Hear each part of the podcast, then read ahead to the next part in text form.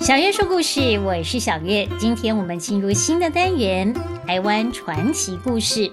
因为讲的是台湾的乡野奇谈传奇故事，所以我们会夹带一些闽南语或者是台湾俚语，借此也让大家体会一下台湾俚语当中的人生智慧。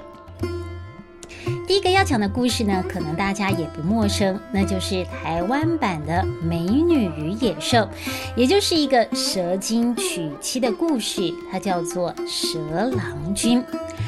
话说有一个老先生，这个老先生是做什么工作的呢？不同的版本有不同的说法，有说他是樵夫，有说是花农，有说是采药的，还有说是 Q 迪赛的捡猪屎的。Q 迪赛这个听起来好像不怎么卫生，这个职业好像也不怎么高尚哦。可是呢，这在以前捡来的猪屎是可以当肥料，是可以赚钱的。有一句台湾俚语说。嗯，把 Q 迪赛都掉低落赛，意思就是呢，第一次去做捡猪屎的工作，却遇到了猪拉肚子。拉肚子的情况大家都知道啊，我就不多形容了，以免大家听不下去。因为呢，这个猪拉肚子，所以根本没有办法捡嘛，这就用来表示这个人呢运气很差，出师不利。不管这位老先生做的是什么工作，都可以知道他的生活并不富裕。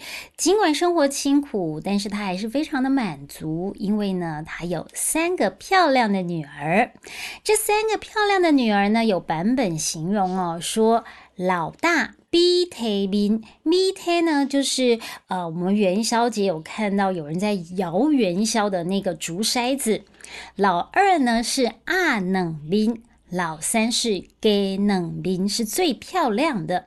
所谓给冷冰呢，就是我们所说的鸡蛋脸、鹅蛋脸，也就是这个椭圆形的瓜子脸是最完美的脸型了。我不知道阿冷冰和给冷冰有什么不一样，不都是蛋吗？只是这个鸭蛋比较大颗。反正呢，她们三姐妹应该都长得不错，其中小妹是最漂亮的。这里又有一句台湾俚语了，而且呢还被编成了台语音啊瓜，它叫做呢阿冷心给冷面，和你鳌拜好亲情来相天，意思就是呢长得好，身体又健康，以后呢就能够嫁得好人家了。有些版本说是两个女儿，不管了，这不重要，主要就是呢，这些女儿的个性都不太一样。老大呢，就是大女儿跟二女儿是自私的，但是小女儿非常的善良。这天，老先生出去工作，工作结束之后，经过一个园子，看到园子里面呢的花非常的漂亮，他就摘了花要回去送给女儿。没想到呢，这时候跑出了一条蛇，把老先生吓了一大跳。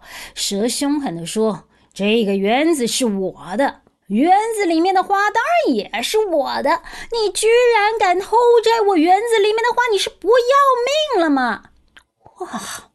遇到蛇已经够可怕的了，没想到这条蛇还会讲话，而且还要他的命啊！老先生吓得赶紧求饶。没想到呢，这条蛇也挺会为自己的欲望留伏笔的。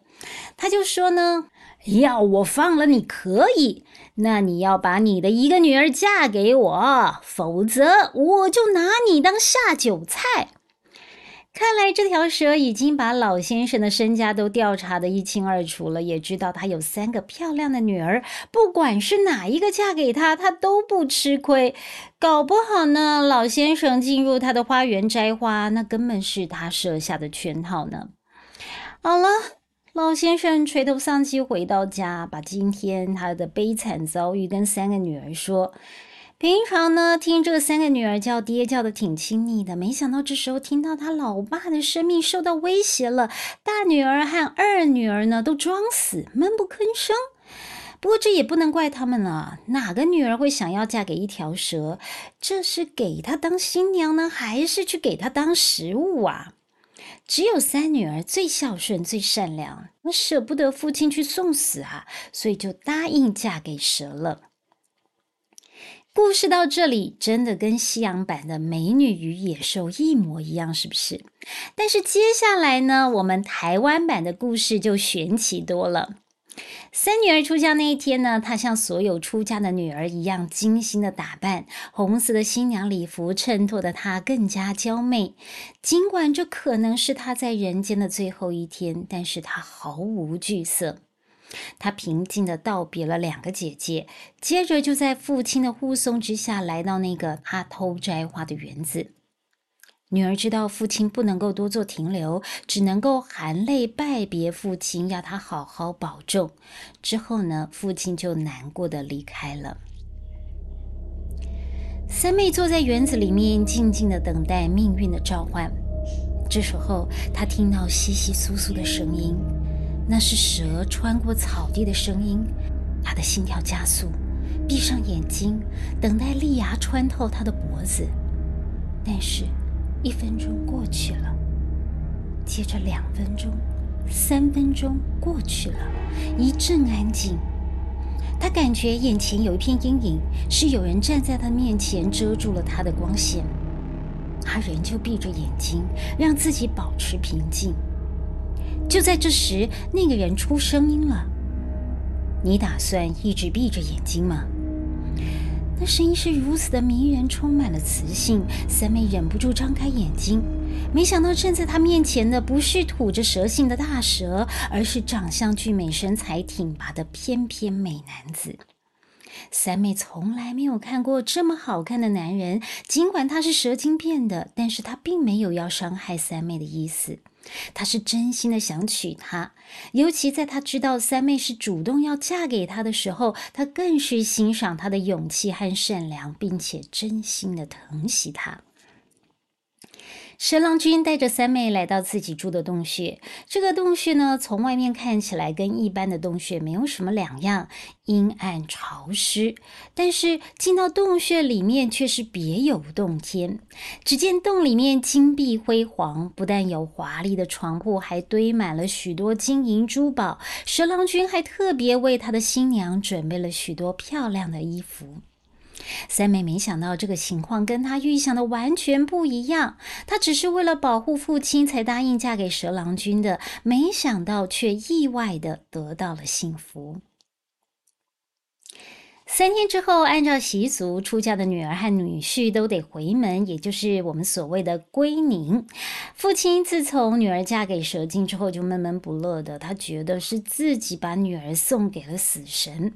但是没想到，三天之后，小女儿居然跟他的蛇郎君回来了，而且还带了许多的金银礼物。父亲终于破涕为笑。而大姐和二姐看到三妹不但没有死，还穿着绫罗绸缎，头上戴着金银发钗的回来，老公还那么英俊温柔，一副幸福的模样，都嫉妒的不得了，恨不得当初是自己嫁给蛇郎君，但是现在后悔已经来不及了。从此呢，这个二姐就经常借故要去探望妹妹，就去妹妹家。三妹看到姐姐来也很高兴啊，拿出最好的食物来招待她。有时候呢，还会拿一些珠宝项链的让姐姐带回家去。尽管他们家因为妹妹嫁给了蛇郎君而过上好日子，但是二姐并不因此而满足。她看到蛇郎君对三妹呵护备至的模样，她终于被嫉妒给冲昏了头。这天呢，他又来到三妹家，不断的打探人家夫妻的生活，连蛇郎君的喜好他也问得一清二楚。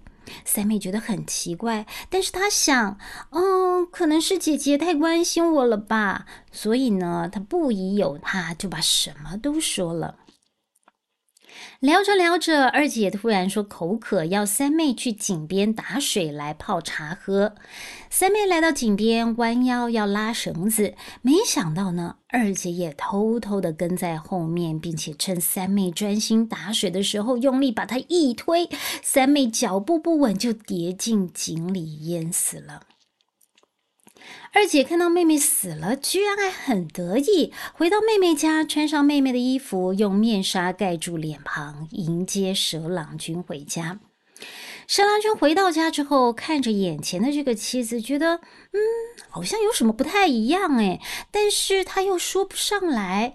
毕竟蛇的视力不太好嘛。蛇郎君就问娘子：“你怎么好像长高了？”二姐说：“嗯哼，我天天站在门口垫着脚尖等你回来，垫着垫着就长高了。”哇哦，他还真会瞎掰啊！蛇郎君又问了：“你怎么用面纱盖住脸呢？” 我最近受了点风寒，洞里面湿冷，我披着面纱比较不会冷啊。哎，你的声音怎么好像变粗了？哎呀，不是跟你说了吗？我受了点风寒，所以声音变粗了。为了转移蛇郎君的注意力，二姐赶紧拉蛇郎君到餐桌旁边坐下。桌上全部都是蛇郎君爱吃的东西，蛇郎君也就不再追问了。就这样过了几天，二姐一直围着面纱，蛇郎君也就见怪不怪了。毕竟对蛇来说，人类的确是很脆弱的。不过这样的日子哦，并不长久。有一天呢，水缸里面没水了，蛇郎君就到井边去挑水。没想到从井里面飞出了一只金色的小鸟，对着蛇郎君叫着：“郎君，郎君真糊涂，妹妹推下井，姐姐来当妹。”原来是妹妹变成了小鸟，要来提醒蛇郎君呢。可是蛇郎君没有意会过来，还觉得这只鸟很有趣，就说：“你这只鸟真有趣，要不跟我回洞里给我家夫人解闷吧。”第二天，二姐在化妆台前打扮，小鸟在一旁又叫着：“郎君，郎君真糊涂，妹妹推下井，姐姐来当妹。”二姐一听，吓了一大跳，把手上的木梳子朝小鸟打过去。小鸟的脚和眼睛都被打伤了，飞到高处，又叫道：“阿姐羞，阿姐毒，打我跛脚，伤我目，用我木梳抹我油，盖我金被，穿我裤。”二姐一听，气得半死啊，把小鸟抓下来杀了，放到锅子里面去煮。晚上，他还把他煮好的鸟肉端给蛇郎君吃。蛇郎君就这样开心的吃下了鸟肉，却不知道那是他心爱妻子的肉啊！而吃剩的骨头，二姐就把它丢到外面的林子里去。没想到隔天，骨头丢弃的地方长出了两颗竹子。蛇郎君走过去呢，竹子直挺挺的，一动也不动。但是二姐走过去啊，竹子就弯下来打他，而且是走过去也打，走过来也打，把他打得全身是伤。他气死了，就把竹子砍了，拿去做了把椅子。这把椅子呢，蛇郎君坐没有问题，稳稳当当的，非常舒服。但是二姐一坐上去啊，就会跌倒。这下她更生气了，觉得一定是妹妹的鬼魂在作怪。于是呢，她索性就把椅子给劈了，直接丢进灶里面当柴烧。而妹妹的魂魄只能够附在灶旁边的炭灰上。二姐再也没有听到声音了，她以为她终于摆脱了妹妹，高兴的不得了，特别做了安菇桂来庆祝。但是她不知道啊，安菇桂不小心沾上了旁边的炭灰。当她把安菇桂端去给蛇郎君吃，自己转身去泡茶的时候，妹妹终于抓住机会，透过安菇桂奋力的呼唤：“我俩本是不离分，却叫二姐夺我魂。”蛇郎君这下终于发现了，他非常生气，居然被一个狠毒的女人骗了那么久。于是呢，当二姐端着茶回来，蛇郎君一个转身就变回原形，成为一条金色的大蛇，一口咬死了二姐。接着，他又施法让妹妹恢复人形，两个人才终于得以团聚。好了，这就是蛇郎君的故事了。听起来是不是很像格林童话《美女与野兽》，再加上一点点灰姑娘的感觉呢？其实大部分的人呢，对蛇都有一点害怕，毕竟它们的长相并不是很讨喜。再加上台湾以前山区有很多蛇，其中还有眼镜蛇啊、百步蛇、雨伞节龟壳花等等毒蛇。我记得我小学社会课本上就有介绍台湾常见的毒蛇，我们就要把它们的名称还有特征给。背下来，考试的时候会考。可能是因为这样吧，所以我从小就觉得蛇好恐怖哦。但其实呢，蛇在台湾原住民的文化当中是非常神圣的，在他们的一些雕刻和编织当中都可以看到蛇的图腾，甚至台湾族还认为他们的祖先是蛇。而蛇郎君这个故事起源于明朝，当时许多中国福建地区的人渡海来台，也就是我们所说的唐山过台湾。这些移民来到台湾，也把他们的故事传说带了过来，又跟台湾原住民本身的蛇神传说相结合，而形成了许多不同版本的故事。其中比较有名的就是卢凯族巴冷公主的故事。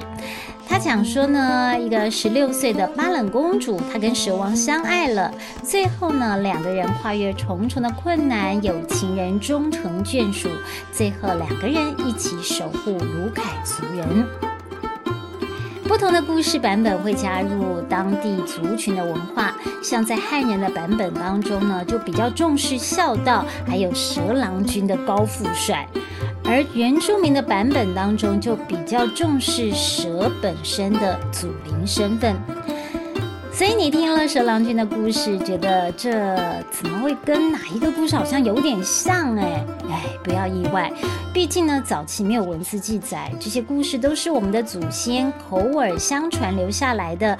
因为不同族群文化的影响，再加上自己的想象力，还有说故事的能力，就形成了不同的版本，但是都一样有魅力。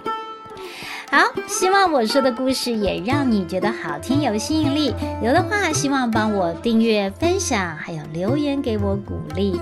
小月说故事，我们下次见喽。